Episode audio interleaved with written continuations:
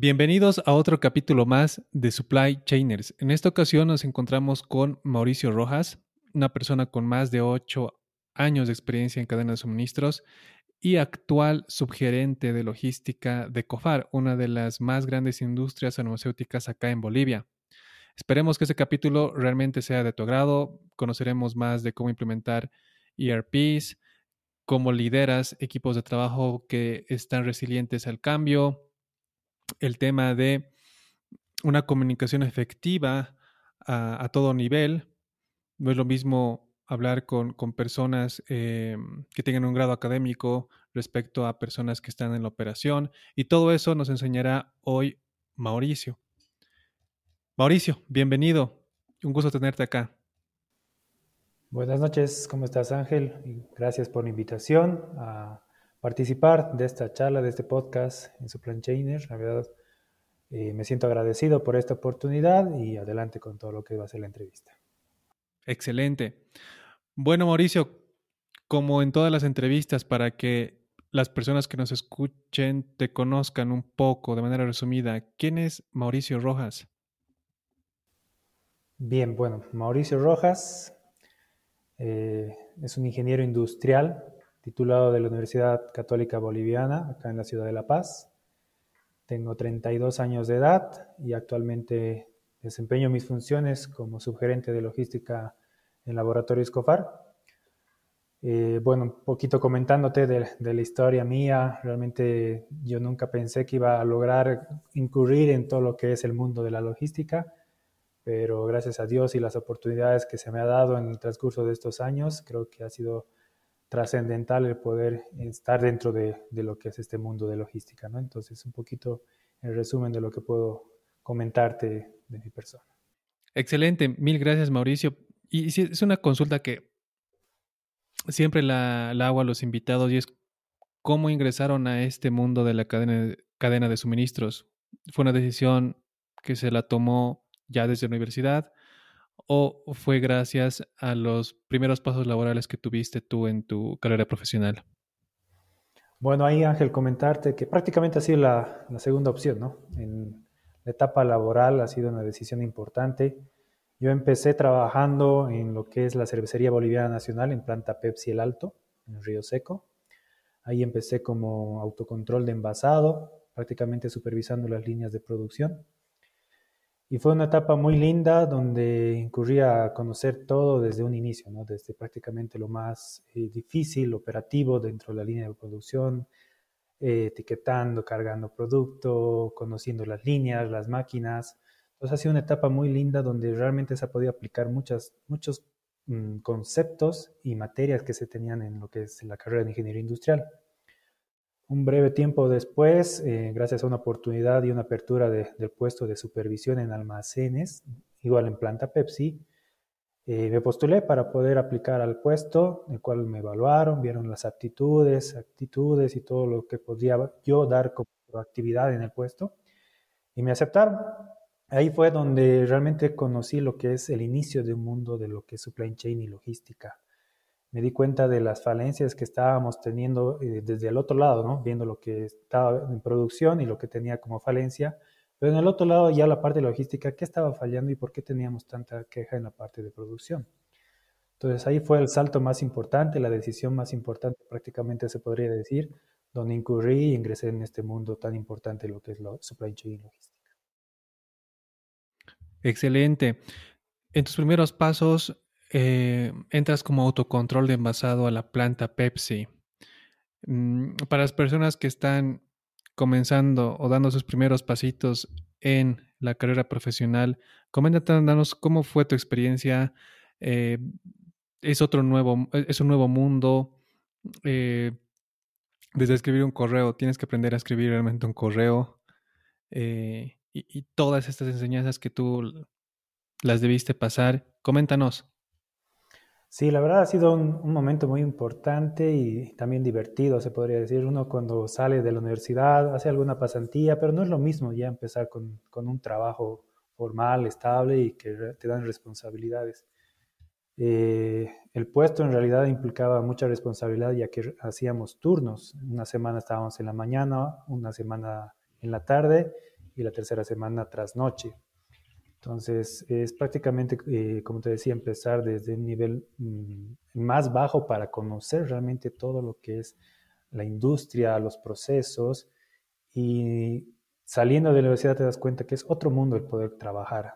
Todo lo que has podido tener un conocimiento teórico, ya tienes que saber cómo lo vas a resolver y lo vas a aplicar. Porque no todo lo que has aprendido en los años de la carrera lo vas a aplicar en ese momento hay distintas materias o distintas oportunidades, hasta la misma experiencia y conocimientos de personas que están trabajando en tu entorno te hacen dar cuenta de que hay cosas que no solamente es con el conocimiento teórico, sino con la experiencia. Entonces, es fundamental también el poder conocer, empatizar con la gente, eh, podría decir administrativa y también con los operarios de, de las líneas de producción si están trabajando en una empresa industrial, porque ellos también con la experiencia de más de 15, 20 años se dan cuenta de muchas falencias que un ingeniero al entrar no lo ve en ese momento, ¿no? Y le dice, no, uno entra queriendo dominar el mundo, pero no es así, ¿no? Hay muchas cosas que uno tiene que ir aprendiendo y creo que la experiencia es muy importante en los primeros años de, de la vida laboral cuando uno sale de la universidad.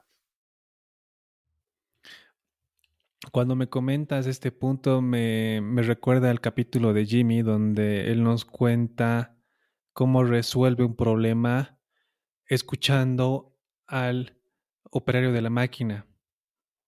Jimmy es ingeniero industrial, tenía la experiencia, daba capacitaciones, pero la solución no la encontró en los libros, no la encontró en la experiencia teórica, la encontró en un, en un operario de máquina. ¿A ti te pasó algo similar?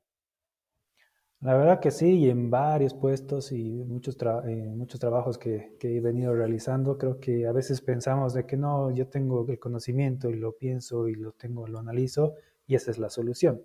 Pero a veces al momento de aplicarlo no es al 100% viable, ¿no?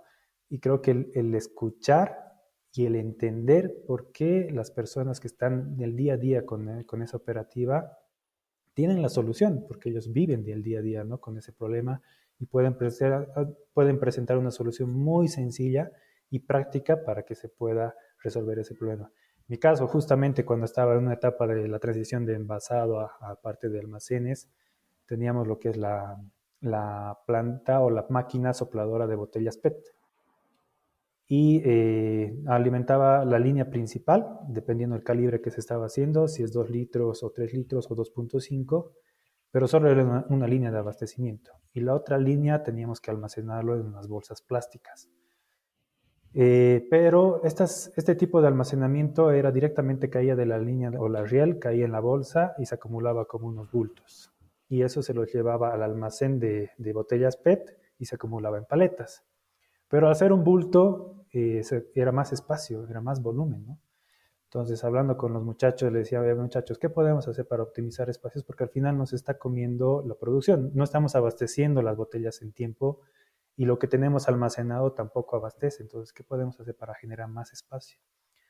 Entonces, eh, uno de los muchachos, que prácticamente era nuevo, nos dice, eh, ¿y qué tal si hacemos otro tipo de almacenamiento en, en las bolsas? No compremos cajas, porque queremos comprar inclusive cajas y poder poner en cajitas bien bonito, pero no. Nos siguen las mismas bolsas, se puede reciclar las bolsas, pero hagamos un tipo de envase donde eh, se ponga la, bolsa y directamente se pueda comenzar a poner las botellas de una forma más ordenada. Entonces, construimos la cajita con un material bien sencillo que no costó mucho y comenzamos a, ordenar las botellas en esa bolsa. De lo que en una bolsa entraba alrededor de unos 50 a 55 botellas, aplicando solo ese sencillo mm, resolvimiento del problema, pues, duplicamos el almacenamiento. Estábamos entre alrededor de 110 a 120 botellas por bolsa y ordenadas de una forma que parecían unas camas. Entonces entraba más en las paletas de más camadas, entonces prácticamente duplicamos el almacenamiento. Entonces fue una felicitación tanto para el operario como también al equipo para poder resolver ese problema. Muy buena historia, gracias Mauri. Y otra duda que también todos los que nos escuchan hemos pasado en algún momento y es em, liderar personas que te doblan la edad en algunos casos. Son los más antiguos, están 20, 30 años en, en la planta y como tú mencionabas, entras junior con tus primeros pasos y tienes que liderarlos, personas de 50, en algunos casos 60 años. No sé si tú tienes eh, un caso similar y si sí, ¿qué hiciste? Sí ha habido casos. Eh, las personas que trabajaban en la, cervecería, en, bueno, planta Pepsi, también en la cervecería en planta Montes, son personas antiguas, tienen un recorrido de, de, experiencia arriba de los 15, 20 años. Y como tú dices, entrar un ingeniero junior para supervisar, para controlar, para que puedan ver si realmente están siendo efectivos sus trabajos o productivos en toma de tiempos, en, lo que requiere el proceso, para ellos a veces es chocante, ¿no? Porque están acostumbrados a un ritmo que ellos han, ido trabajando durante todos estos años y que vengan y que le digan, no, tienes que hacer de, la de diferente forma. A veces choca para una misma persona, inclusive que no es profesional, una persona que está trabajando el día a día, ¿no? Entonces, creo que la forma de, llegar a, a, este tipo de personas para que puedan entender de lo que estás yendo no es simplemente para cambiar su rutina, sino por qué y el motivo de por qué quieres cambiar ese tipo de proceso o, ese, eh, o esa operación, se podría decir, ¿no?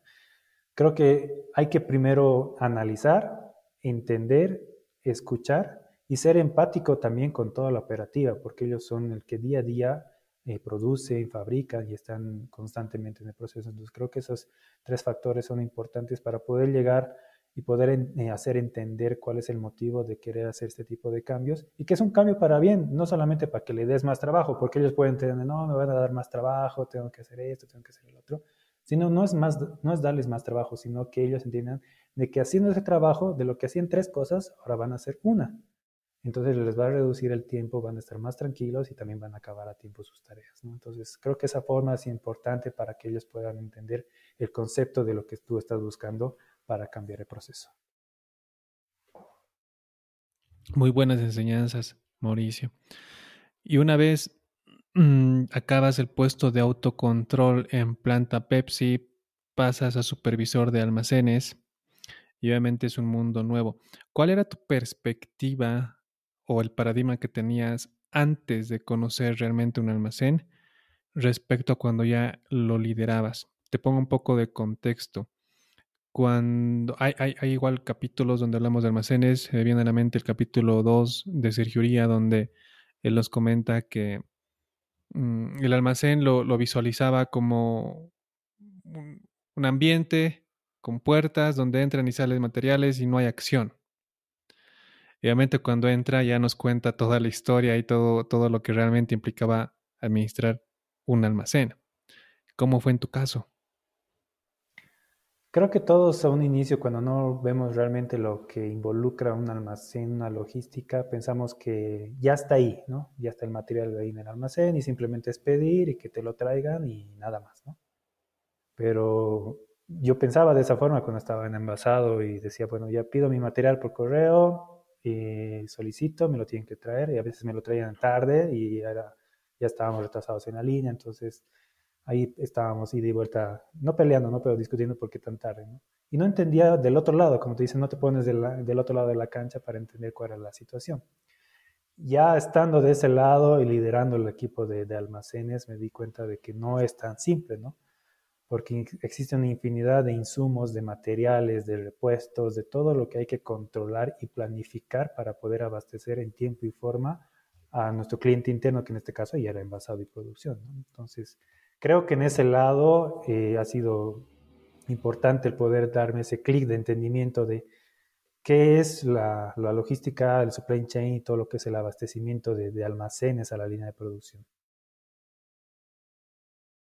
Excelente. Ya dejando después de casi dos años el puesto de supervisor de almacén en planta Pepsi, te vas a estructura central como analista de planeamiento logístico primario. me gustaría entender eh, la diferencia para los que nos escuchan a qué se llama primario y cómo, cómo recibes tú este cambio de estar en la operación a estar detrás de los números.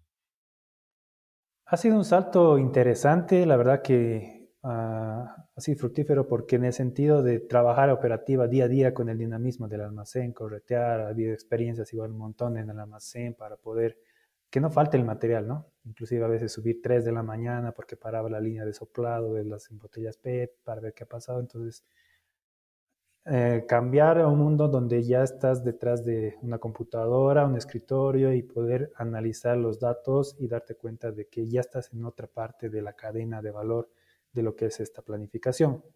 Para darte un, pequeño resumen de lo que es planificación eh, primaria, eh, y secundaria para completar los conceptos. En bueno, la cervecería trabajan de, esas dos formas, ya que las plantas que se tienen alrededor de, de, los diferentes departamentos abastecen los puntos de CDs o los CDs a través de camiones interplantas, que son los camiones grandes, ¿no? que llevan alrededor de 24 paletas de, cerveza y de, gaseosa entonces, toda esa logística de, los camiones, del abastecimiento, de oportuno para que no falte el producto en otra regional o en otra ciudad, es la logística primaria. Y lo que es logística secundaria prácticamente es todo lo que es a partir del CD o del almacén hacia los clientes finales, ¿no? Todo lo que son la distribución secundaria con los camiones ya más pequeños, todo lo que es la generación de rutas, todo el seguimiento y monitoreo GPS, entonces toda esa parte y es una logística secundaria y cada uno tiene sus diferentes em, seguimientos, KPIs, indicadores y procedimientos que hay que saber entender porque realmente el poder abastecer en lo que requiere el forecast, en este caso mío yo estaba en el puesto de analista de planificación en lo que es gaseosas prácticamente coordinaba a nivel nacional para que todas las plantas, todas las ciudades tengan las gaseosas del alto que se producía y también en plantas acaba.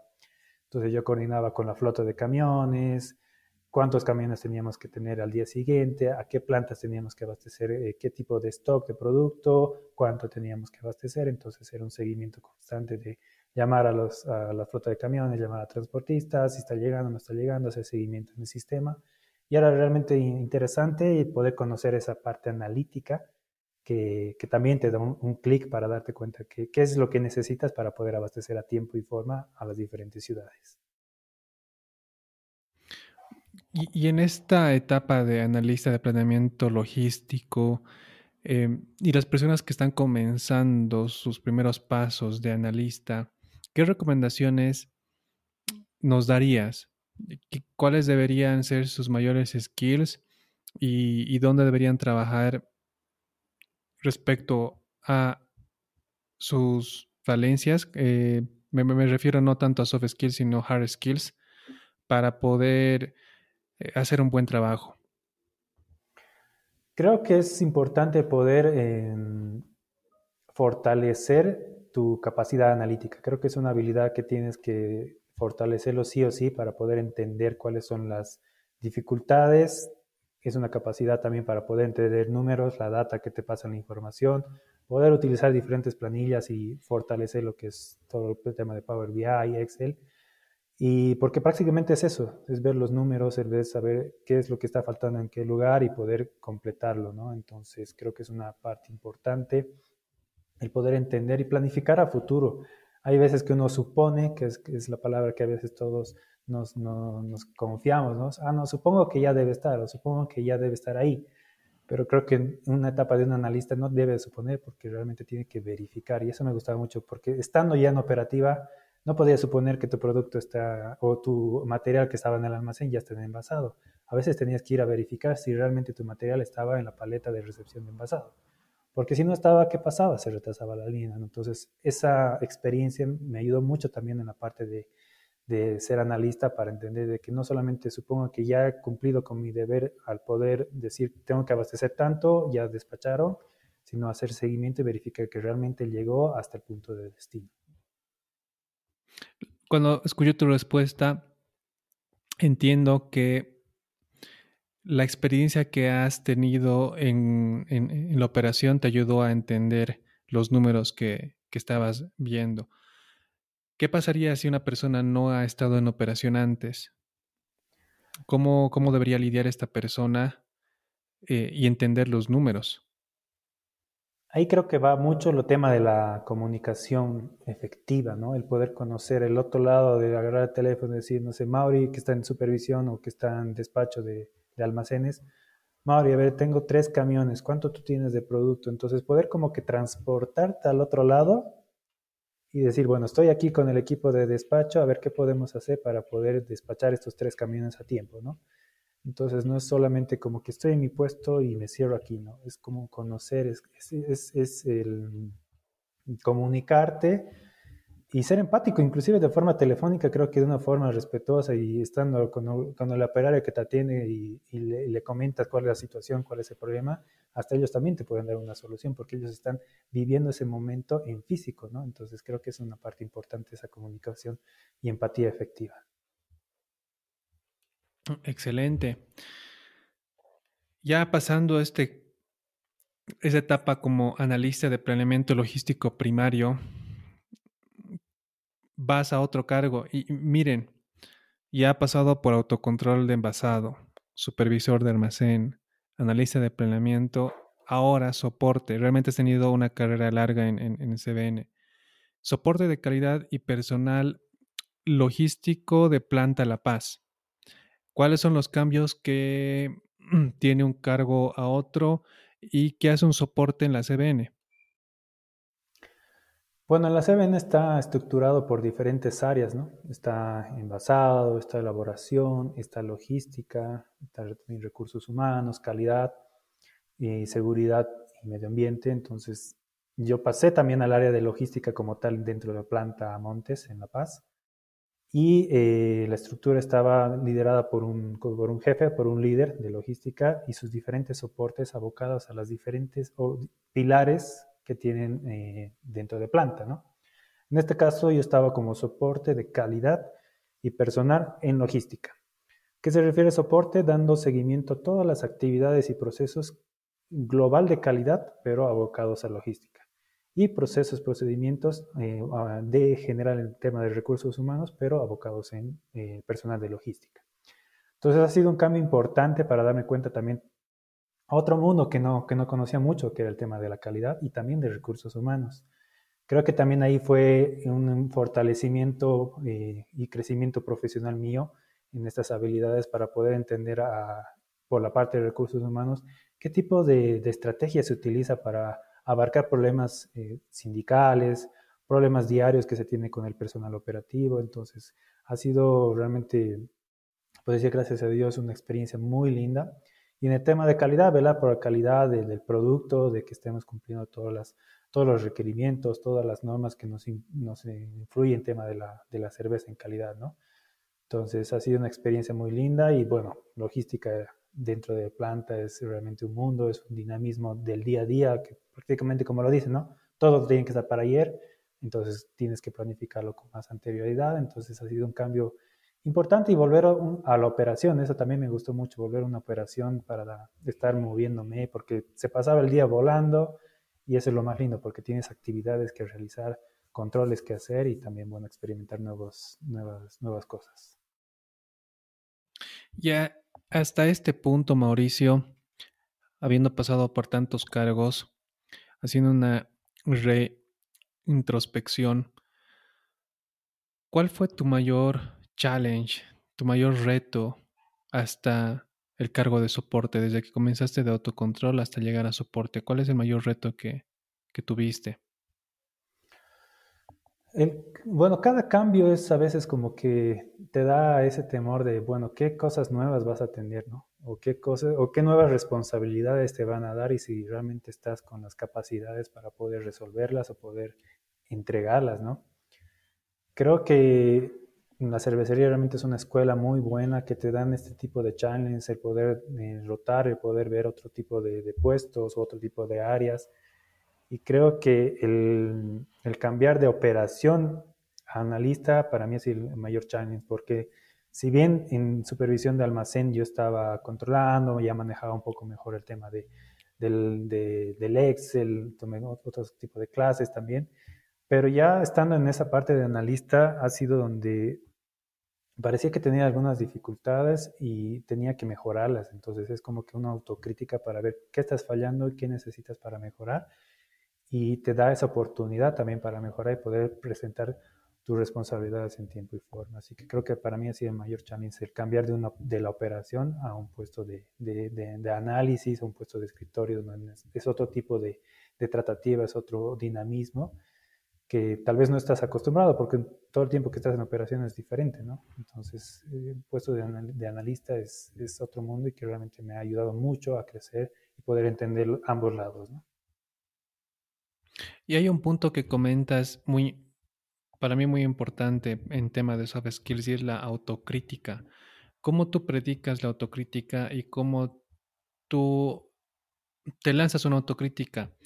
Esas personas que no tienen o que están comenzando, ¿cómo podrían empezar a trabajar ese skill? Creo que el miedo a poder pedir, yo, yo no sé si está bien, pero para mí es importante el miedo de poder pedir un feedback a tu superior inmediato, no puede ser tu jefe, tu supervisor. Creo que es importante el que te puedan ver de una mm, perspectiva diferente, ¿no? Porque tú puedes pensar que lo estás haciendo bien, lo estás haciendo correcto, pero estás fallando en algo, ¿no?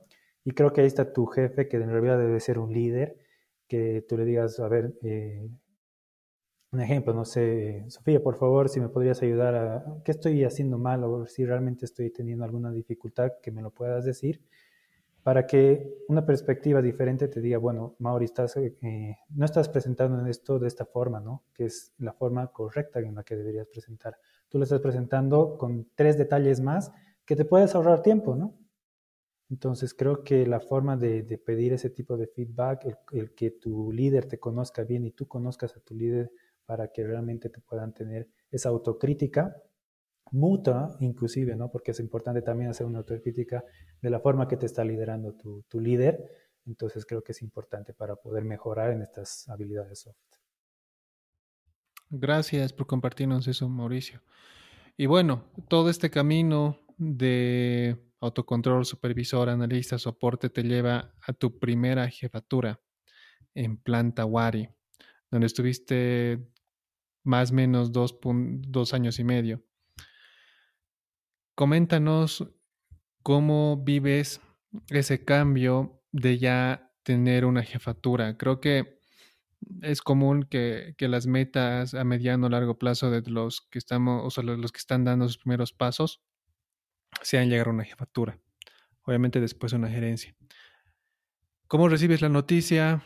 ¿Cuáles son tus primeras reacciones, tus primeras acciones y, qué tal es, liderar un equipo ya más grande? Yo quisiera comenzar ese cambio. Eh, me acuerdo un docente en la universidad nos decía, ustedes están estudiando para algo, ustedes tienen que ser gente importante en lo que se van a dedicar y no quedarse o quedarse en esa zona de confort que todos lo conocemos, a qué se, se refiere, ¿no? Entonces nos decía, ustedes van a salir y en tres años los quiero ver ya en un estado de supervisores, de puestos intermedios o bandos medios. Mayor a los tres años, a partir hasta los cuatro o cinco años, ya los quiero ver en, en puestos de jefatura, porque ustedes tienen las habilidades, tienen las actitudes y tienen todo lo que se requiere para poder optar por este puesto. Entonces, es como que se me clavó en la mente y dije, no, tengo las oportunidades, esta empresa tan grande como Cervecería te da esas chances, para poder eh, esforzarte, fortalecer todo tipo de habilidades, que al final ellos ven un logro en ti, ¿no? Ven esa proactividad, ven ese liderazgo. Y hablando de liderazgo, creo que es importante, como te decía, el tema de tu líder. Creo que, y eso a mí me gusta mucho porque he tenido varios líderes y también varios jefes. Y la, diferencia, ¿no? Está en que un líder realmente te jala, te ayuda y te empuja a que tú también en un tiempo puedas ser un líder, ¿no? Entonces, para mí es, algo, es una escuela que también lo estoy formando en, los bandos medios que tengo, en que ellos también en un tiempo pueden ser líderes, ¿no? Entonces, ver qué falencias están teniendo, reforzarlas para que se pueda lograr esa jefatura en un tiempo. Entonces, es ahí donde vieron, se vio la oportunidad de, este cambio eh, como jefe de logística en Planta Wari, en Oruro. A mí al principio lo tomé como que mucha, es una oportunidad muy grande, pero el hecho de salir de, La Paz, porque todos los puestos estábamos aquí en la ciudad de La Paz, e irme hasta Oruro, hasta Huari, eh, eso fue lo más, eh, como que más chocante, como qué voy a hacer ahora, cómo me voy a organizar, cómo voy a ir hasta ahí, cómo son la, qué tengo de beneficios en ese sentido. Entonces me explicaron en la parte de recursos humanos y creo que un momento lo dudé porque estaba con miedo de que, bueno, ahora qué voy a hacer estando en otro lugar, ¿no? Pero creo que es la oportunidad y es la chance donde todos tenemos que realmente dar ese salto y tomar esa oportunidad, porque después no se repite, ¿no? Y más estando en un puesto de jefatura, entonces sí, sí la acepté.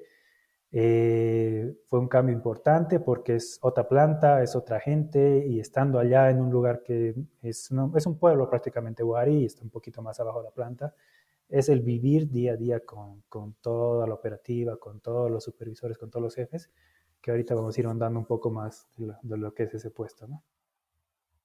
Excelente.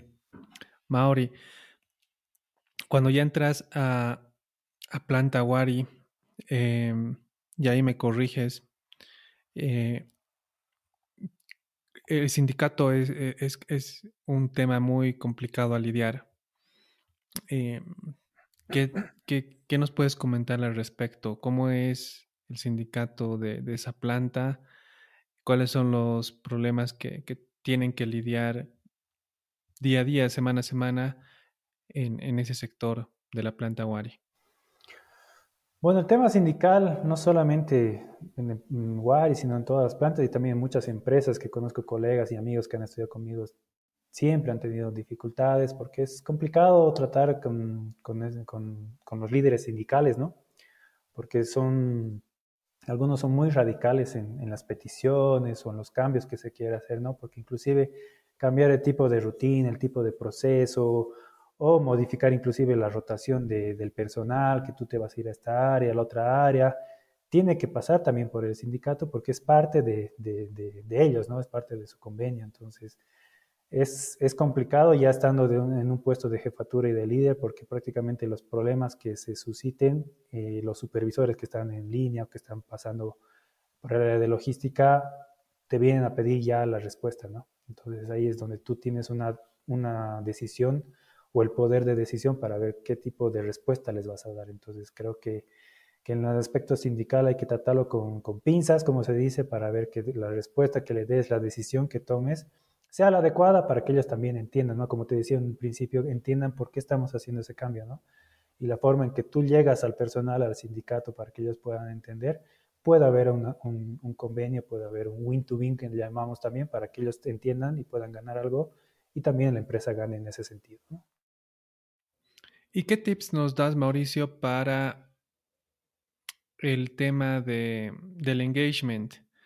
Ahí me acuerdo haber escuchado en alguna reunión con, con mis amigos de que tienen fechas muy especiales, que que, implica em, hacer, eh, hacer algunos actos que, no se está acostumbrado en, una ciudad. Eh, hacen sacrificios y obviamente ahí tiene que estar el, jefe o, los líderes de, de eh, en ese evento. ¿Qué, cómo, te, ¿Cómo te fue a ti en, en ese aspecto y qué técnicas utilizaste para hacer el engagement con el sindicato?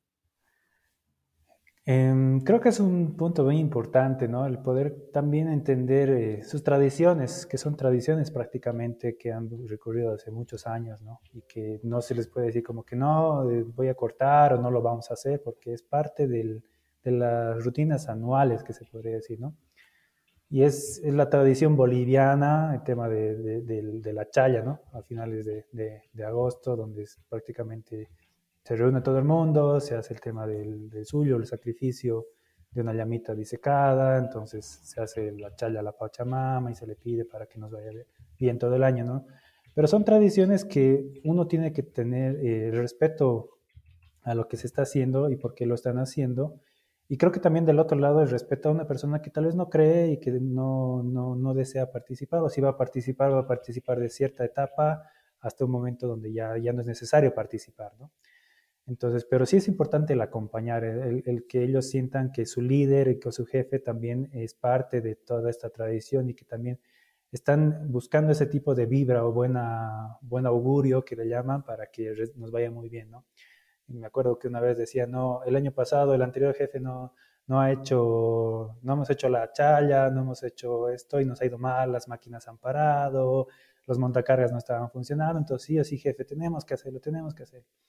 Bueno, entonces conversando con ellos, entonces es un tema subjetivo también, ¿no? El tema de, de, ese pensamiento para poder entender por qué lo quieren hacer y cuál es el sentido. Entonces, es una motivación, es un engagement de poder participar de este tipo de eventos. Y no solo de, de los que ya se hacen, ¿no? También buscar otro tipo de, de, eventos y que ellos participen, ¿no? Nosotros estábamos en el Día de la Familia, digamos, una, un, un evento que hicimos en planta, entonces las familias entraron a planta, con sus hijos, entonces vieron, hicimos, hicimos juegos, participamos, premios, entonces ellos se sintieron felices con eso también porque no solamente vivían ellos en planta, sino ellos, su familia entraba a ver cómo era la planta, qué, se hacía, y fue un momento muy bonito, entonces se ganó ese engagement porque decía, pucha, que esto es realmente lo que a veces necesitamos. Y bueno, decía, muchachos, hemos hecho esto, entonces también la retribución está en su trabajo, ¿no? Entonces seamos más productivos, trabajemos más, no decía, trabajemos más horas, ¿no? Sino realmente veamos qué es, qué es lo que estamos fallando y resolvamos ese problema y a seguir trabajando. ¿no? Y coméntanos cómo, qué aprendiste en, esos eventos de, de, la chaya, como mencionas, cómo se vive en, en esos lugares, este, esta, no sé cómo llamarlo, festividad, creencia, qué se hace, qué hace el jefe, qué roles hay que cumplir. Primero de frío, ¿no? Porque es época de invierno, es en la noche la, la chaya, entonces estamos pues a menos dos grados prácticamente, un poco más.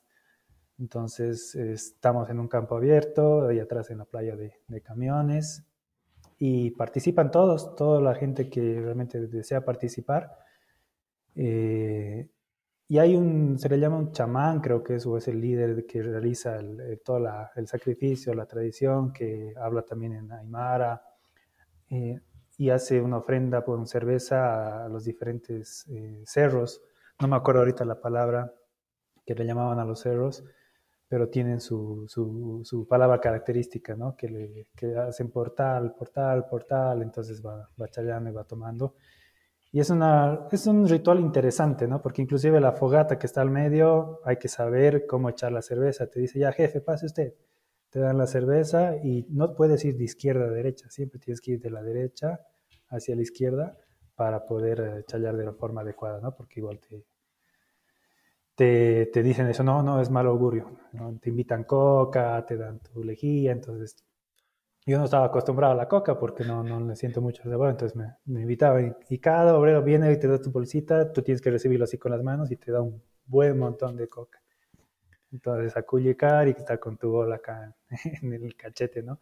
Pero realmente son experiencias lindas que hay que vivirlas, creo que son únicas y que te dan la experiencia para contar a, a tus hijos, a compañeros de trabajo, donde son vivencias y que son importantes también para darte cuenta cómo, cómo es una tradición diferente en otra ciudad y en plantas, ¿no? Excelente. Para los que nos escuchan de lugares que, que son fuera de Bolivia, en, en, Bolivia creo que es en agosto o julio, ¿me corriges, Mauricio? El, e, este tema de, de, darle a la Pachamama la, la mesita. Eh, último día de julio, primer día de agosto, o sea, en, ese, en, ese en esa noche. Exacto, donde justamente es eh, nosotros como personas, eh, la madre tierra que se llama Pachamama, tiene que recibir todo nuestro, nuestro agradecimiento. Entonces, en ese sentido, es que en esas fechas que mencionaba Mauricio, eh, se reúnen los grupos, hacen una mesita y esa mesita que, que le llamamos es Em, tiene diferentes, mm, no me acuerdo cómo llamarlo, pero está coca, azúcar, tienen algunas figuritas de, azúcar, eh, tienen algunas lanitas, algunos eh, tienen los suyos, como menciona, que es una llama disecada, eh, nueces, me acuerdo que tenía nueces, y todo eso lo haces alrededor de una fogata. y tienes que obviamente agradecer a la Pachamama por todo lo que dado el año pasado y obviamente ese agradecimiento significaría que todo el siguiente año que viene em, te va a ayudar en todo lo que necesitas. Y tal cual como dice Mauricio, eh, tienen esa creencia que si te, se te apagó el montacargas es porque no lo has hecho con fe. si se te, no sé, se te para una máquina, el jefe no lo ha hecho con fe en, en, en, al darle a la Pachamama su, su ofrenda. Entonces, eso para, para, aclarar a las personas que nos están escuchando fuera de Bolivia. Y eh, la coca, creo que, que, no, que ya es más internacional, no es tan nacional, pero es una hoja que consumen las personas eh, cuando, cuando quieren trabajar más. Es, es, es, como una medicina muy natural, el que te ayuda a despertar, el que te ayuda Bueno, la, yo, no tengo experiencia y tal, tal vez nos puedas comentar, pero la vez que yo llegué a pichar coca también en uno de esos eventos fue eh, una parte de mi boca se me adormeció. Sí estaba como despertado, eh, estaba más, más, eh, menos soñoliento. Y, bueno, fue, fue eso, nada más el efecto. Pero bueno, ellos dicen que puedes estar sin comer si picheas coca porque te da esa energía, te llena el estómago. Pero es lo que se hace con la coca al, meterlo a, la boca. No sé cómo, cómo fue en tu experiencia, Mauri.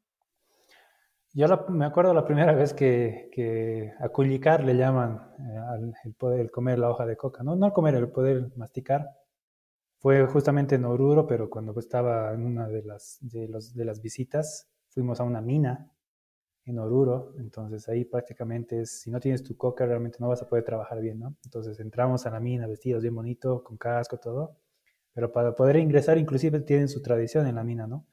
Que está el tío, que para los que no conozcan y nos escuchan afuera, como dices Ángel, el tío es como que el cuidador o el dueño de la mina en realidad, que es, tiene diferentes formas y el más conocido es la forma de, de, del diablo, ¿no? Entonces, también se las ofrenda y ahí es donde me invitaron la coca, te daban tu botellita de, alcohol y tu cigarro, ¿no? Tu cigarro casino en ese acuerdo me acuerdo prácticamente de, de, eso. Entonces es como que comer la hoja, eh, poder un poquito de, de, tomar del alcohol y comenzar a fumar. Y realmente es, es interesante porque te da esa vibra diferente de los que ellos creen y de lo que ellos viven día a día. Entonces es como que te da esa energía, esa fortaleza para trabajar más, ¿no? Entonces eh, la experiencia ha sido mi primera experiencia, bueno, y en planta igual, muchos de, los operadores fuera de las líneas, obviamente, eh, pichean o acullican su coca y nos invitaban, entonces se volvió una tradición y es interesante poder conocerlo y poder saborear o poder eh, palpar cómo es la, la, hoja de coca en, en, su sabor, ¿no? Que tiene un sabor interesante, pero es como un gusto adquirido. A veces no te gusta, bueno, no te gusta, pero es, es, es una hoja sagrada que le llaman acá, ¿no? En Bolivia, entonces poder experimentarlo creo que vale la pena. Gracias, me haces recuerdo cuando eh, sí, eh, estaba manejando un equipo de más de 30 personas, hicimos la mesita y hay también una creencia que eh, esas nueces que estás dando a la Pachamama las rompes y si la nuez está negra significa que te va a ir mal y si la, la nuez está blanquita significa que te va a ir bien había nueces que, que, abrieron y estaban negras, ¿no? Y bueno, la recomendación es andásate una limpia, pero la Pachamama mm. no está contento contigo. Y yo estaba, que me tocará, me tocará, y me tocó blanco. La verdad, no, no, no suelo, eh, o no solía el tema de, de creer en eso. Y pasan dos meses y justo me llega una carta de ascenso y todo el mundo decía, es por su nuez, es por su nuez, es por su nuez. y, y, a veces se te mete a la, a la cabeza eso y bueno, terminas creyendo eh, que, que, que, ocurre, ¿no? Y bueno, eh, ya entrando a, a, un poco más de la logística, nos hemos desviado un poco al tema de las culturas, pero es parte importante del engagement. Yo creo que cada uno va a, a toparse con, con eso, con la cultura de tu operación. Exacto. Tienes, tienes que aprender. Es, es, muy importante lo que mencionas. ¿Cómo fue la operación en Wari? Primero, ¿qué complejidad yo le hallo para un logístico? Estás lejos de tu familia. No es que eh, estamos hablando, y para los que nos escuchan igual, haciendo un pequeño eh, contexto, la planta de Wari eh, se encuentra a ¿cuántas horas de, de Oruro? De Oruro es como dos horas y media más o menos. No, una hora y media. Dos horas, sí. Una hora y, una hora y media. Y Oruro es una ciudad em, con baja economía, como les había contado en anteriores capítulos, las principales ciudades de Bolivia son La Paz, Cochabamba, Santa Cruz. ¿Tú eres paseño o vives en, La Paz? Sí. Entonces tenías que trasladarte tres horas a Oruro, que es una ciudad grande, y de Oruro a Huari, que es una hora y media. Entonces se asemeja a, los trabajos que, se mina donde te vas al campamento y te tienes que acomodar porque obviamente no vas a estar conduciendo cada día cuatro horas para ir a tu trabajo y cuatro horas para volver. Entonces, tú estabas ahí dos años y medio, ¿cómo, cómo, lo vives? ¿Cuáles son las dificultades? También, ¿cuáles son las bondades de, de tener ese tipo de trabajo? Bueno, las dificultades como te decía en el inicio, así el, hecho de, irme a otra ciudad y ni siquiera ciudad, es un pueblo, ¿no? Prácticamente, ¿no? Entonces, es el hecho de, alejarme de, la familia, de las cosas que hacíamos, de las salidas mismas de, las tardes, noches con amigos, con mi enamorada. Entonces, ha sido un cambio fuerte, pero que creo que es importante el impulso y el apoyo de la familia, de los amigos y también de, la pareja que, que tienes el que es un, es un salto importante en tu vida profesional, ¿no? Entonces, yo tenido ese apoyo, gracias a Dios, entonces, eh, incurrido en el puesto, sí ha sido complicado los primeros meses porque eh, dependía de ti si querías quedarte en planta, ¿no? Eh, sí o sí tenías que quedarte de lunes a viernes. Nosotros había de varias ciudades, teníamos en, la mesa de, de, jefes de Cochabamba, de Santa Cruz y de La Paz. Entonces, ¿qué hacíamos? Bueno, nosotros que estábamos aquí en La Paz, coordinábamos y nos veíamos en la terminal lunes a las eh, tres y media de la mañana para el primer bus que sale a, Oruro, ¿no? Entonces, cuatro, cuatro de la mañana partía el primer bus y nos íbamos. Y llegábamos a Oruro tipo seis y media, siete. Y de ahí teníamos que tomar un transbordo, que era lo llaman acá, que son los carries o los, los urubís, minibuses pequeñitos, son transportes pequeños, donde te llevaban hasta Chayapata, que es unos 20 minutos antes de Huari, que es otra comunidad. Entonces te dejaban ahí y de ahí tenías que trobar otro transbordo que habían como los taxis pequeños que te llevaban ya hasta Huari. Entonces teníamos que hacer tres transbordos, empezando desde, las 3 de la mañana del lunes para llegar tipo 9 y media a planta y continuar con tu jornada laboral hasta terminar el día, ¿no? Y nos quedábamos en la noche, lo bueno, y, bueno es un predio muy grande las instalaciones de Planta Wari y tienen diferentes casas que ya está constituida desde tiempo, antes que pertenezca inclusive a, la CBN, porque ya era, era otra cervecería anteriormente, ¿no? Hace muchos años atrás. Entonces hay diferentes casas para supervisores, para jefes, donde prácticamente es un campamento semanal, se podría decir, ¿no? Entonces de lunes a viernes vivíamos ahí, compartíamos día a día con los jefes, peleábamos, logística siempre era una pelea constante con envasado, ¿no? Que me estás metiendo las botellas eh, que están rotas, que no me estás, no me estás llenando a tiempo las, las líneas, y de envasado no me estás entregando a tiempo el producto, tengo que despacharlo inmediatamente. Entonces, eran peleas mm, diarias, pero terminaba la jornada y nos íbamos a hacer ejercicio, estábamos juntos lado a lado. Comíamos, cenábamos, veíamos tele, jugábamos y estábamos compartiendo con los diferentes jefes. Entonces, la experiencia más linda que, puedo comentar es que formas una familia, realmente eh, compartir el día a día, estar con ellos, también vivir sus experiencias, sus dificultades, conocerlos, que a veces no te das cuenta en, los trabajos normales, termina tu rutina laboral, te vas a tu casa, ¿no? Y no sabes qué problemas está teniendo tu compañero de trabajo en su casa o está teniendo alguna dificultad o qué pasa. Y es ese momento fuera del ámbito laboral donde charlas, ¿no? Uno a uno con tus, con tus amigos, que realmente ya se forman una familia y son amigos, y ves que, en qué puedes ayudar o ellos también te pueden ayudar. Entonces creo que ha sido una, de las experiencias más lindas que he vivido el poder eh, estar en ese tipo de campamento semanal y, y, resolver los problemas día a día con ellos. ¿Y cómo era tu rutina? Porque, como dices y mencionas, es diferente cuando tú tienes que te trasladas desde, desde tu casa Cumples tu horario, marcas la tarjeta, retornas a tu casa. En este caso, tu casa era el lugar donde marcabas. Hay horarios, em, tenías que marcar el tema de ya era las seis, y ahora qué hago, bueno, sigo en la planta, eh, y se hacía una rutina, o separabas el tema de que, bueno, ya cumplió mi horario, era seis, y bueno, voy a conocer el, pueblo o hago cosas fuera de, lo laboral. ¿Cómo era tu rutina en tu caso, Mauricio?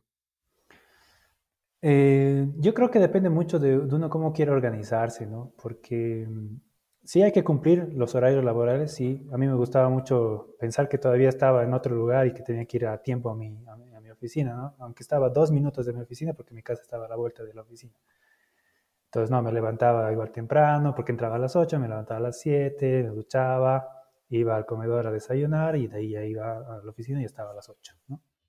Entonces me gustaba porque es un tipo de, responsabilidad que, tú te das, ¿no? Porque si no, no estás mostrando una responsabilidad porque te da esa apertura o esa abertura en que tú puedas organizarte, ¿no?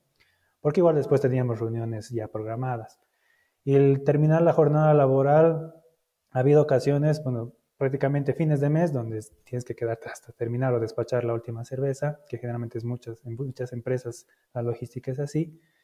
Pero en los días normales y rutinarios a mí me gustaba como que no cumplir, eh, son las seis en punto y me voy, ¿no? Es ver que realmente las cosas que tengo que presentar o que tengo que eh, hacerlas en ese día estén hechas, ¿no? Y las, y las tenía que cumplir hasta lo que me tome el tiempo.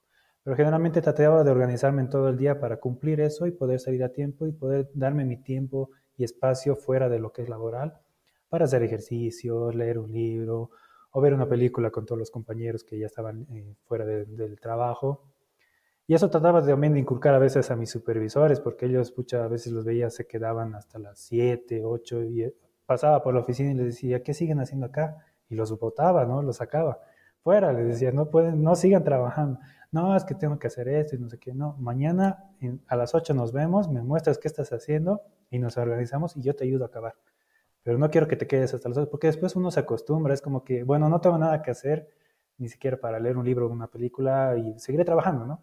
Pero te vas acostumbrando, te vas acostumbrando y te vuelves dependiente de eso y a veces eh, lo malinterpretas, ¿no? Porque a veces puedes decir de otra área, no sé, está todavía Ronald en la oficina, que él no los vea o que él no los haga, ¿no? Entonces, creo que no es la forma correcta de poder organizar bien tus tiempos y creo que en esa forma hay que mejorar en, el ámbito de los campamentos o cuando estás en un lugar donde estás con mucho tiempo para trabajar. Excelente respuesta, gracias Mauricio. ¿Y cuál es el mayor reto que vivías día a día con, ya, ya nos estabas dando un poco de adelanto de las peleas de producción con logística y comercial y, y bueno, Tú como líder de logística, ¿con qué lidiabas día a día? ¿Qué cambios hiciste? ¿Y cómo nos recomiendas lidiar con esos problemas también? El hecho de ya liderar todo un área, realmente ves en todos los, puntos críticos, ¿no? Ya, depende de ti el área de almacenes, que tiene un jefe o un, supervisor también. En este caso, si es solamente un supervisor, ya ves el área de despacho, de, de producto terminado, que tienen sus supervisores. Y en esa viene todos los pilares que te comentaba, ¿no? En tema de recursos humanos, en tema de gestión, en tema de seguridad, mantenimiento, calidad. Entonces prácticamente te vuelves dueño de todo eso, ¿no? Entonces tienes que comenzar a, ampliar tu visión de liderazgo para ver cada una de estas aristas y entender cuáles son las dificultades que se tenían, ¿no? Porque bajo mi dependencia estaban los soportes de calidad, de logística, de gestión, de mantenimiento, de seguridad en todo lo que es logística. Entonces, creo que, que, esa parte ha sido decisiva para poder, porque te venían a decir, Mauri, tenemos este problema, ¿qué podemos hacer? Y a mí me gustaba, ya, me pongo mi casco, vamos a ver a, la, línea, a ver qué ha pasado, ¿no? Entonces estaba parada la máquina, la paletizadora, ¿no? Entonces, y venía el jefe de envasado y me decía, Mauri, ¿qué estás haciendo parar la línea de envasado? No puedo parar. Y era la pelea del día a día, ¿no? Entonces, creo que te daba esos skills para poder afrontar y ver qué situaciones estás teniendo y otro tipo de decisión que ya tenías que tomar. Porque estando de supervisor, siempre consultas ¿no? a tu jefe, ¿qué puedo hacer? O si está bien si hago esto o no, ¿no? En nuestro caso, bueno, teníamos un gerente, gerente de establecimiento, pero no tenía que, las decisiones ya las tenía que tomar yo. Entonces era una situación donde teníamos que, tenía que eh, ver mi, mi retrospectiva si estoy tomando la decisión correcta analizarla rápida, esa es la parte analítica, y tomar la decisión y resolver el problema. ¿no? Entonces creo que ha sido las situaciones más interesantes y no complejas. Ha habido situaciones, sí que se podrían decir de, anécdotas, Yo te cuento una, en realidad era época de fin de año y eso ha sido una de las cositas que, que sí me apenaba, ¿no? Porque fin de año era 31 de diciembre y nosotros teníamos que despachar hasta la última caja facturada. Entonces era 8 de la noche y media y todavía seguíamos vendiendo y seguíamos despachando. Y era tanta la, demanda, eh, creo que fue el 2017, eh, ese año, que ya no teníamos stock, se acabó de la, bodega. Y prácticamente lo que salía de línea eh, se, almacenaba su tiempo respectivo de calidad y se despachaba. Y nosotros teníamos el abastecimiento de Wari a Oruro, porque Oruro era prácticamente entre el 60-70% de la venta más fuerte y todo el 30% a otras provincias y Wari como tal era un poco del 15% más o menos. Y los, y los eh, distribuidores, que son eh, los que reciben la cerveza y ellos distribuyen, que son proveedores, se podrían decir, eh, ya su cupo ya se cubrió y nosotros teníamos que abastecer a Oruro. Y me acuerdo que estaba en mi oficina viendo todos los despachos y, y entran a mi oficina unos 10 a 12 distribuidores. Y nos decía, Mauri, no te vas a ir hasta que nos sigas vendiendo más cerveza a cada uno de nosotros. Un camión. Y, o sea, prácticamente me han, retenido y me han secuestrado mi, mi, propia oficina hasta que les venda, hasta que les despache un camión a cada uno de ellos. Entonces ha sido una anécdota porque teníamos que coordinar em, con el gerente de ventas de Oruro, con mi gerente, para ver por qué, qué ha pasado, ¿no? Entonces ha sido un ida y vuelta el poder, eh, poder charlar con ellos porque son, son gente que necesitaba porque estaba prácticamente vendido su producto y requerían porque había un montón de fiestas por todas las provincias. Entonces ha sido una situación compleja que al final hemos podido como que dar un win-to-win, ¿no? ¿no? Decíamos, nosotros no podemos darte todo a ti porque al final tenemos que abastecer Oruro. Y el gerente de Oruro nos decía, ok, tienen que, veamos qué podemos hacer, entonces veamos de, hacer cupos, ¿no? Entonces vamos a repartirles, no a todos, pero a mitad de camión a cada uno, digamos, ¿no? Entonces, ha habido una resolución del problema en sí. No han ido conformes, pero por lo menos han ido con producto. Me han dejado salir y al final a las 10 y media, 11 de la noche recién estaba saliendo de planta y bueno, ha pasado año nuevo en carretera, que también es una experiencia interesante, ¿no? De poder llegar aquí. He llegado aquí a La Paz a las 3 y media de la mañana, el primero de enero, a continuar la fiesta que tenía, ¿no? Pero son experiencias bonitas, ¿no? Que uno, que uno lo vive en, en, esas situaciones y que hay que saber afrontarlas también, tener esa calma para ver que se está incendiando muchas cosas, pero a ver, me pongo en calma, veo qué situación y qué solución podemos dar y poder hablar de una forma que ellos te entiendan, ¿no? Porque ellos te gritaban, te gritaban y te decían, bueno, escucharlos, ¿no? Porque si comienzas a gritar y todos gritan, no hay ninguna solución. Entonces, creo que son experiencias que uno lo puede vivir en, en cualquier momento. Gracias por contarnos esa historia, Mauricio. Y bueno, ya llega a su fin tu carrera en la CBN y te vas a hacer una maestría en Supply Chain Management en la OBS Business School. Coméntanos cómo, cómo, primero, cómo tomas este cambio, de dónde nace la decisión, ¿Y cómo es el proceso de aplicación a una maestría de supply chain? Bueno, el cambio de, dejar CBN creo que ha sido una decisión también importante, el hecho de, estar mucho tiempo ¿no? en, esa, planta y poder alejarte de, tu familia, de las actividades. Y uno piensa en retrospectiva también de, las oportunidades que te puede dar en, otros lugares, ¿no? en ese sentido. Y también poder vivir eh, y experimentar siendo jóvenes. yo estaba prácticamente la jefatura que tomé fue a los 26 años, entonces creo que es una experiencia joven poder afrontar ese tipo de, puestos. Y estar dos años y medio ahí también es como que eh, hay que vivir un cambio, ¿no? ¿no? No quedarse solo en ese tiempo porque al final te puedes quedar como un keeper que le llaman también y no, no poder ver ese tipo de, de nuevas oportunidades o tener nuevas experiencias o vivir la propia vida normal que, que uno puede tenerla, ¿no?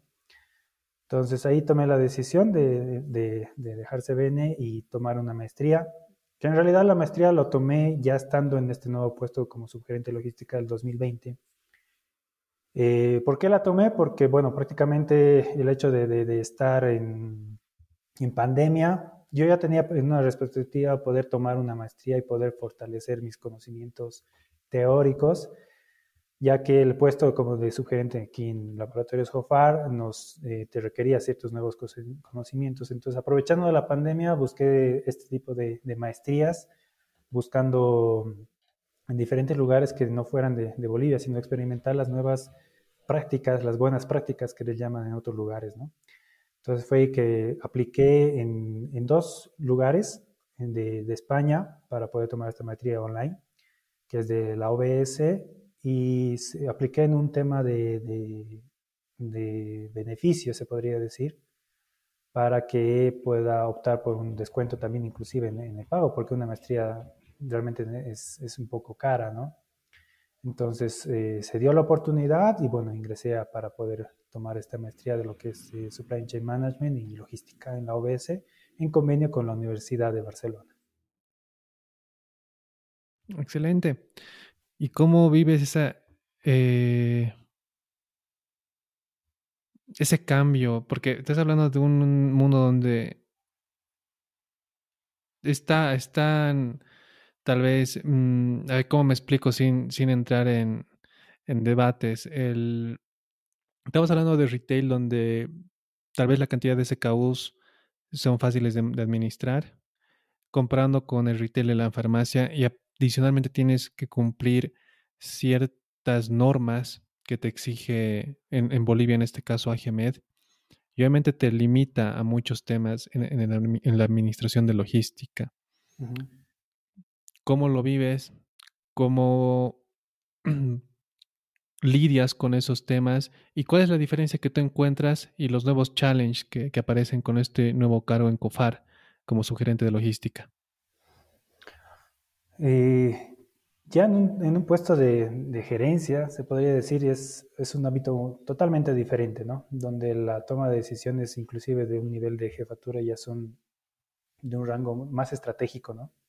donde ves presupuestos, donde ves diferentes eh, situaciones y áreas en las que manejas. Creo que el challenge de cambiar de un rubro de retail, de, no de retail, perdón, de, cervezas o de gaseosas o de, consumo masivo a un retail farmacéutico ha sido un cambio importante.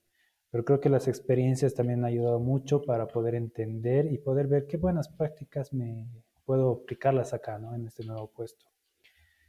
Y lo más importante, creo que arrancando el, puesto, yo, yo, empecé en febrero de 2020 en este puesto de laboratorio Escofar y en marzo, el 15 de marzo del 2020, estábamos entrando en una cuarentena rígida. Por la pandemia COVID. Entonces, pucha, y ha sido el boom en tema de, de productos farmacéuticos, en todo lo que era medicamentos, entonces tenía que entrar con todo y todo. Prácticamente eh, yo no he tenido cuarentena rígida porque tenía que ir a la oficina, tenía que coordinar, teníamos permisos especiales para transportarnos, teníamos que solicitar esos permisos de, en tránsito eh, con el ministerio inclusive para poder trasladar los productos. Entonces así toda una nueva experiencia con patada voladora se podría decir para poder afrontar esta situación que ha sido muy complicada en los primeros meses de la pandemia realmente porque el, era la situación crítica y nosotros teníamos que cumplir al 100% en todo el abastecimiento de producto a nivel nacional, ¿no? Y, recuerdo muy bien, porque me pasó a mí, eh,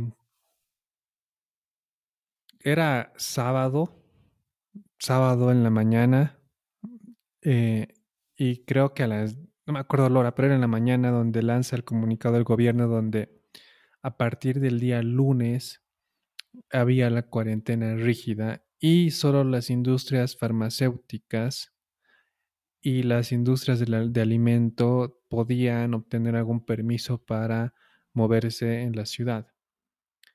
Pero tú necesitas de las empresas de plástico, necesitas de las empresas que te dan los cartones, necesitas eh, de diferentes industrias que no están en esos rubros. ¿Cómo, cómo, cómo solucionas ese tema? ¿Cómo eh, lidias con esos, con esos problemas? Em, no ha sido algo fácil de planificar y también de lidiar por cómo se ha dado, las, cómo, cómo se ha dado la situación en el país. Eh, y bueno, tenías el fin de semana para, para ver de resolver porque el lunes estabas totalmente atado de manos en varios aspectos.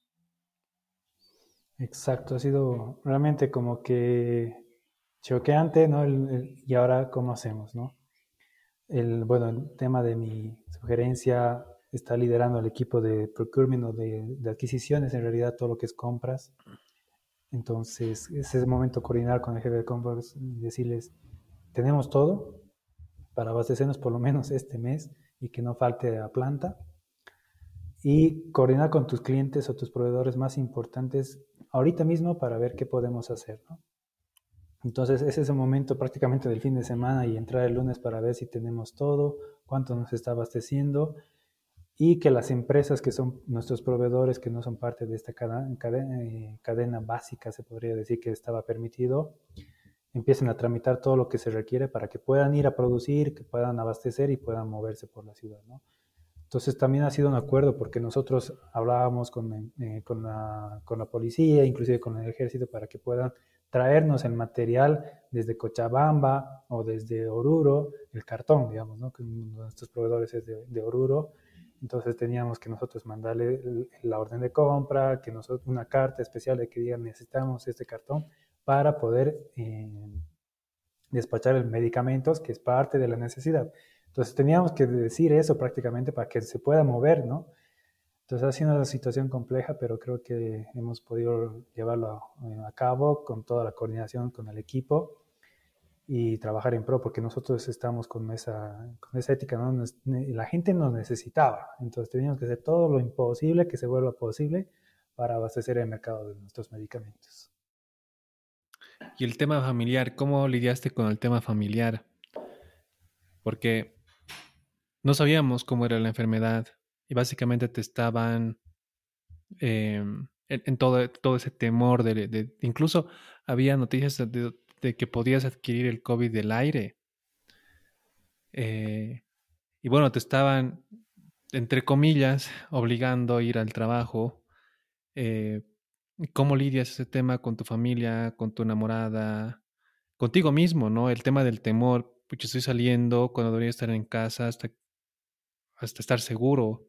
Pero bueno, el, deber me llama y, tengo que ir. Ha sido compleja porque siempre ha existido el miedo. Gracias a Dios, hasta ahora no he tenido, no me he contagiado ni una vez en todas estas olas. Y creo que el cuidado que uno toma en las medidas que, se, que, vas a realizar tu trabajo es importante, ¿no?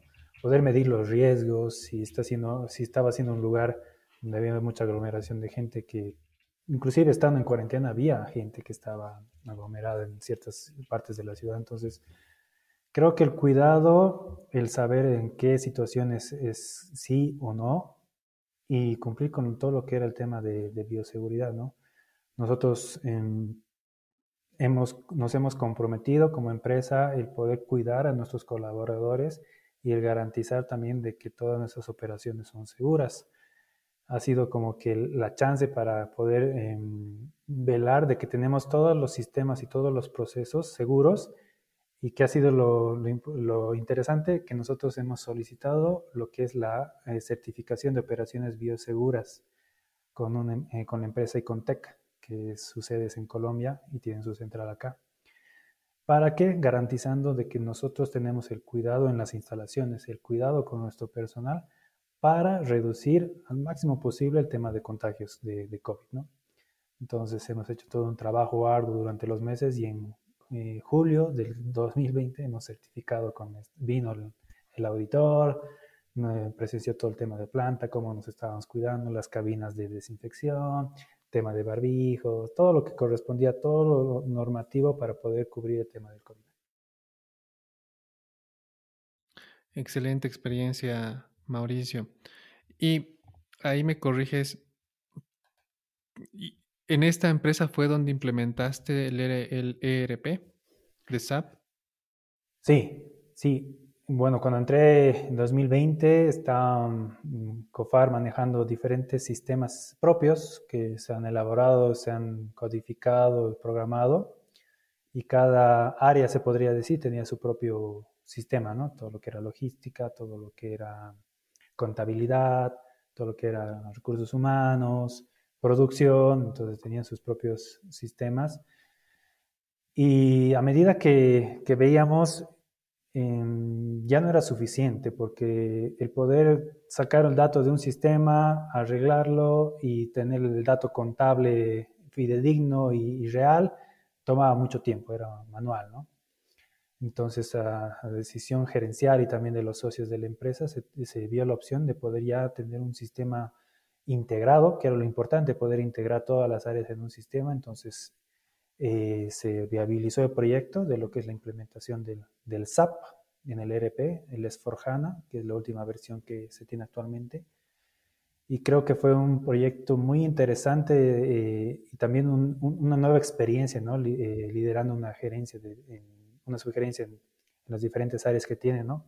Compras, almacenes, planificación, inclusive en las ciudades pequeñas que tenemos sucursales, entonces todo tenía que estar implementado en, en un corto tiempo porque teníamos también el tema del alcance, entonces ha sido una experiencia muy linda y el poder conocer este tipo de implementación de un sistema robusto, integrado y que realmente es, es que el que diga que, que conoce SAP ya es, ya es un skill, ¿no?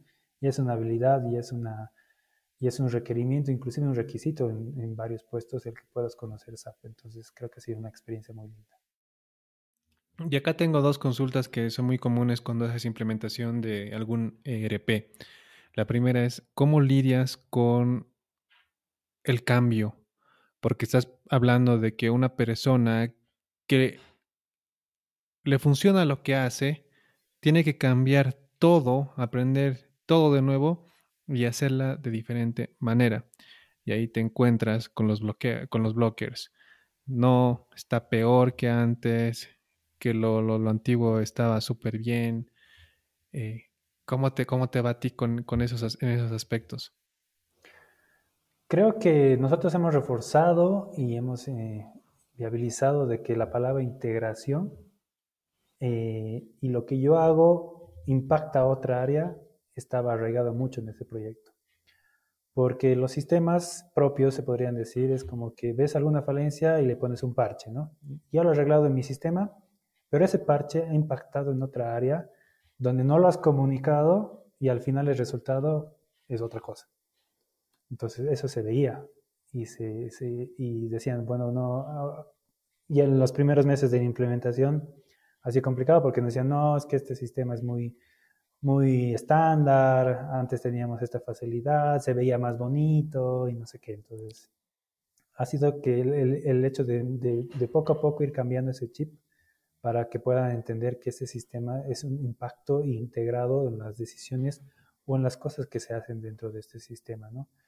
Entonces, creo que el manejar un ERP e implementar es una, situación importante y que puedan entenderlo también en el sentido de, manejar el, sistema de una forma más adecuada y que SAP te trae estas, buenas prácticas, ¿no? Por eso manejan un tipo de estándar donde no se puede como que configurar o hacerlo por aquí, saldré por allá y no sé qué, porque es un estándar, ¿no?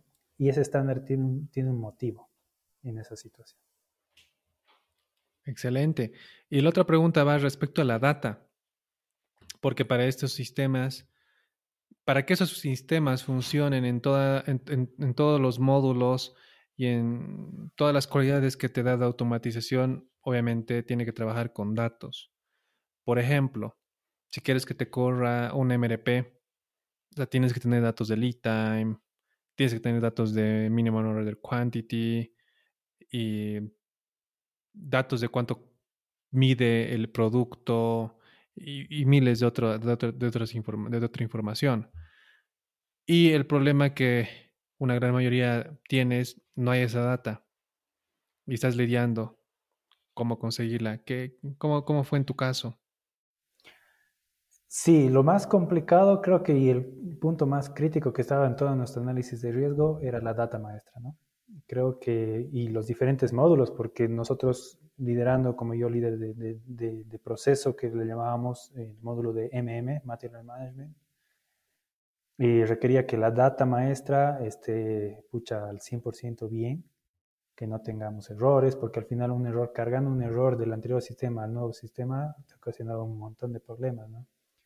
Entonces ha sido una etapa de cortos meses realmente, en el poder extraer toda la data, inclusive eh, ordenar y organizar y limpiar la data. Porque en el anterior sistema teníamos, no sé, creación de materiales, materiales que una vez han creado, una vez han utilizado y nunca más, pero seguían nuestra data. Entonces era una revisión del 100% de toda, entonces 15, 20% de todos los materiales se fueron porque ya no había movimiento, no había existencia, pero seguía ahí y era data basura. Y eso no podíamos cargarlo a un ERP, ¿no? A un nuevo sistema. Entonces ha sido un trabajo arduo donde nuestros key users tenían, que, tenían esa responsabilidad de poder velar por su data maestra y eh, ver todo lo que era la cuantificación, porque inclusive ya tenías que cargar una data maestra valorada no solamente en stock, no solamente en la cantidad, sino también el valor. Entonces tenías que coordinar con contabilidad cuánto era el valor real que se estaba teniendo, cuánto era el costo estándar que producción estaba sacando. Entonces, ahí ha sido creo que el momento más importante en, en esta implementación, donde todas las áreas que estaban reunidas en diferentes mesas nos hemos intercomunicado, nos hemos integrado y nos ha hecho ampliar, yo creo que esta implementación nos ha ampliado la visión de qué impacta en contabilidad. ¿Qué impacto en, calidad? ¿Qué impacto en, producción? ¿no? Entonces te daba esa visión de, ah, no, MM hace esto y lo contabiliza de esta forma y a mí me llega de esta forma. Ah, no sabía. A mí solamente me llegaba y yo de aquí lo, ejecutaba y listo. Pero ¿por qué me llegaba de esa forma? ¿no? ¿Y con qué valor me llegaba? Entonces creo que la data ha sido la etapa más importante para poder darnos cuenta de qué información estábamos contando y con qué información también nos pedía este nuevo ERP, porque nosotros pensamos que iba a ser una o dos planillas, ¿no? Pero era un montón de planillas que teníamos que llenarlo sí o sí porque te daba mayor facilidad de información, ¿no? Entonces, es como que datos que no tenías, tenías que eh, registrarlo, ¿no? En esta data maestra. Buena, buena respuesta, Mauri. Yo, también acuerdo que pasé por, por, por la misma dificultad y los dolores de cabeza son grandes. Y la última pregunta con un ERP, y es que, bueno, no sé cómo fue en tu caso, pero la mayoría hace un corte porque ya tiene que empezar a utilizar el nuevo ERP. Entonces, tienes básicamente un fin de semana en algunos casos para hacer este corte. ¿Cómo lo, lo vives eh, el, momento del lanzamiento del kickoff? Eh, en realidad, nosotros lo llamamos lo que era el Go Live ya porque el kickoff lo llamamos en un principio, el inicio, llegó live, que teníamos que llamarlo la parte del cutover o la semana de blackout, ¿no? Donde no había ningún sistema. Se apagaban los sistemas antiguos, se tenía que cargar la data nueva al, al SAP y se prendía y teníamos que comenzar recién. La verdad que ha sido una semana y media muy crítica porque ha sido en junio del 2021. Y justo era la época y las semanas de la tercera o cuarta ola, no me acuerdo, creo que era la tercera ola ah, de, de contagios de COVID. Entonces ha sido una semana donde no había sistema, no había cómo facturar y los clientes nos pedían producto porque estábamos en ola, pero nosotros no podíamos retrasar más la implementación porque ya teníamos todo y teníamos que salir sí o sí. Entonces ha sido muy crítica y que creo que realmente el poder los meses anteriores validar de que toda la información esté correcta ha sido importante para que nuestra data eh, al momento de encender el nuevo sistema esté correcto y empecemos a utilizar. Inclusive el tema del cutover era importante porque tenías que planificar las capacitaciones, porque no todos conocían el SAP. Los key users tenían que eh, capacitar a los usuarios nuevos teníamos que capacitar virtualmente a las regionales, porque nosotros tenemos 11 oficinas regionales donde en las diferentes ciudades. Entonces, virtualmente teníamos que capacitar, teníamos que hacer nuestros manuales de los procedimientos, haciendo screenshot de, de las transacciones. Entonces, han sido semanas realmente extensivas, críticas, pero que al final, con todo el esfuerzo de todo el equipo, se ha logrado llevar y tener un, un Go Live y una implementación exitosa si ha habido, al, principio de cualquier sistema, ¿no? Ha habido como que algunos errores, que no está saliendo aquí, qué está pasando acá, entonces ese momento de revisar, ah, no, entonces no estábamos haciendo bien el procedimiento, porque el SAP es tan robusto y tan grande que a veces inclusive conoces un 15 o 20% de todo, ¿no? Porque son diferentes transacciones, son diferentes módulos donde todo está integrado, entonces, ah, entonces se puede ver de esta forma este reporte y saber por qué no estaba saliendo el producto en esta factura. Ok, entonces ya nos acordamos y ese, ese momento es una experiencia para poder compartirlo con los otros usuarios y decir, muchachos, tienen que visualizar de esta forma con esta transacción este reporte para ver su factura, ¿no? Entonces ya ha sido ese, ese momento del compartir las experiencias en las diferentes ciudades y también en la oficina central. Gracias por compartirnos toda esa experiencia en implementación de ERPs. Ya voy a ir a las preguntas un poco más amplias, ya finalizando nuestra, entrevista. Eh, y es una pregunta que se ha vuelto ya como de formato para, la, para el podcast. Y es cómo tú, Mauricio, ves la cadena, cadena de suministros en la TAM durante en los siguientes cinco años. Me refiero a la TAM porque tenemos un parecido eh, entre, países, ¿no? En cómo estamos llevando la logística. ¿Cómo tú lo visualizas? Creo que un salto importante es mucho el tema tecnológico, ¿no? Hay que ver más allá de tus propias fronteras y eso es lo que me gusta mucho, poder ver algunas buenas prácticas, no solamente en la TAM, también en, en otros continentes, y cómo se podría aplicar acá y si realmente estamos preparados en nuestro mercado, en nuestra compañía, en nuestra empresa, para poder saltar ese tipo de, nuevas situaciones. El SAP ha sido un claro ejemplo, ¿no? Y en LATAM veo que, el tema de supply chain es importante porque estamos prácticamente cada año actualizándonos, ¿no? Ya estamos en logística 4.0, ya estamos viendo nuevas, nuevos, nuevos procesos, nuevas actividades, nuevas circunstancias donde la logística y su penche tiene que cambiar de una rutina que tal vez lo estábamos pensando que así se va a quedar mucho tiempo, pero en realidad no, ¿no? Entonces, dependiendo del rubro, el, el, movimiento o el consumo, creo que es importante ver ese tipo de, de cambio tecnológico y qué podemos aplicar y qué no, dependiendo de la situación en la que se encuentra el país, ¿no? en la situación socioeconómica, política o cómo es tu mercado prácticamente en el día a día. Entonces creo que es una situación importante y este factor de la tecnología. Gracias. ¿Qué opinión o perspectiva tienes que otros pueden no estar de acuerdo contigo? Mm, creo que hay situaciones de ida y vuelta, ¿no? Donde el tomar una decisión o el implantar una nueva idea, eh, no todos van a estar de acuerdo, ¿no? Y es como un inicio, decíamos, el escuchar la, la otra posición en la que diga, no, no estoy de acuerdo porque esto nos va a implicar, no sé, un gasto que no vale la pena realizarlo, velando por, la, por, el, por el budget que se tiene de, de presupuesto entonces creo que es una situación de entender el, y comunicarse mutuamente para poder resolver un problema que se tenga y que no siempre la decisión que uno pueda tener por ser un subgerente, un gerente, un jefe puede ser la correcta, ¿no? Entonces creo que es el momento de también de, escuchar y entender y, sacar una solución y con este win-to-win que le llamamos. Excelente. Todo lo que nos has contado hasta ahora es experiencia, son vivencias, y aprendizajes que tú tienes eh, hasta ahora recolectadas. Entonces, si perdieras la memoria y te mostraran una lista de todo lo que has aprendido en tu vida hasta ahora, y de esa lista te dieran la oportunidad de recordar solo una cosa, ¿qué elegirías para recordar y por qué?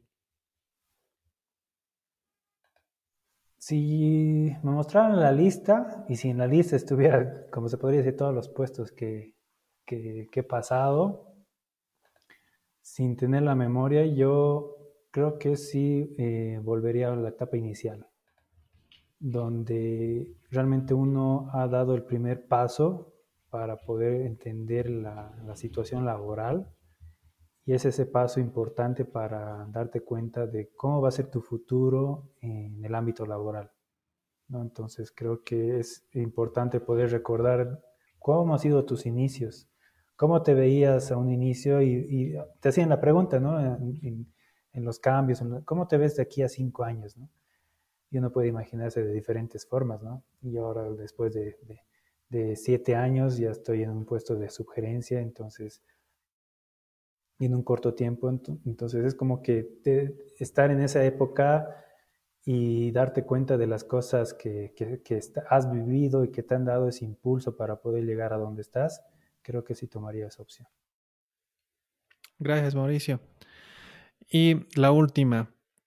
Em, te, estamos dando ahorita un superpoder donde te estás conectando con todos los profesionales de cadena de suministros. Y lo que digas a continuación van a poder escucharte, van a, van a escucharlo en sus mentes. En ese sentido, ¿qué mensaje darías a todos los profesionales que estamos en esta, en esta cadena de suministros? A mí me gusta mucho el, pensar en grande, ¿no? Soñar en grande en realidad. Eh, las posibilidades son infinitas. Y creo que la predisposición de uno, viendo autocríticamente qué habilidades uno puede desarrollar, qué actitudes puede tener uno, es importante para tomar una decisión. Me acuerdo de una frase, decía, locura es eh, querer cambiar algo eh, sin, hacer algo diferente, ¿no? Entonces, en ese sentido, no quedarse en una zona de confort, porque te acostumbras a eso y no exploras nuevas experiencias, no ves nuevos horizontes y no desarrollas realmente lo que pueda haber en un futuro algo más para ti. Entonces creo que es importante el potenciar eso, el soñar en grande y siempre seguir adelante de la forma más eh, sincera posible, ¿no? Creo que demostrando realmente cómo uno es, puede llegar muy lejos. Entonces creo que son las vivencias y las experiencias que han logrado que yo esté actualmente donde estoy. Gracias, gracias Mauricio. Y bueno, llegamos al final del capítulo. Eh, primeramente agradecerte Mauricio en nombre de todos los, los que estamos detrás de este proyecto, el habernos brindado tu tiempo y sobre todo las experiencias, contarnos todas tus vivencias y, y espero que realmente esto lo hayas disfrutado como yo. Em, a las personas que nos escuchan, de la misma manera, em, espero que, hayan disfrutado toda la experiencia de Mauricio. Hay, muchas historias que, realmente son interesantes de, escuchar y aprender, aprender de ellas, ¿no? Así es. La verdad, Ángel, yo agradecido realmente por la oportunidad de que podamos charlar, ¿no? De contar estas vivencias, estas experiencias que con una simple palabra o frase o estas vivencias uno puede darse cuenta de la situación actual en la que está y poder ver a un, futuro. Entonces, nada, simplemente muchas gracias por toda esta oportunidad y hasta una, una siguiente oportunidad. Gracias, Mauricio. Y a ti que nos estás escuchando y consideras que este capítulo realmente te ha ayudado en algunos aspectos y crees que puede ayudar a diferentes personas, por favor no olvides en compartirnos en las redes principales como ser YouTube, LinkedIn, Spotify, Apple Podcast, para que lleguen a más personas. Agradecemos todo el tiempo invertido en escuchar todas las experiencias de nuestros invitados y hasta una próxima oportunidad con el siguiente invitado. Hasta entonces, gracias.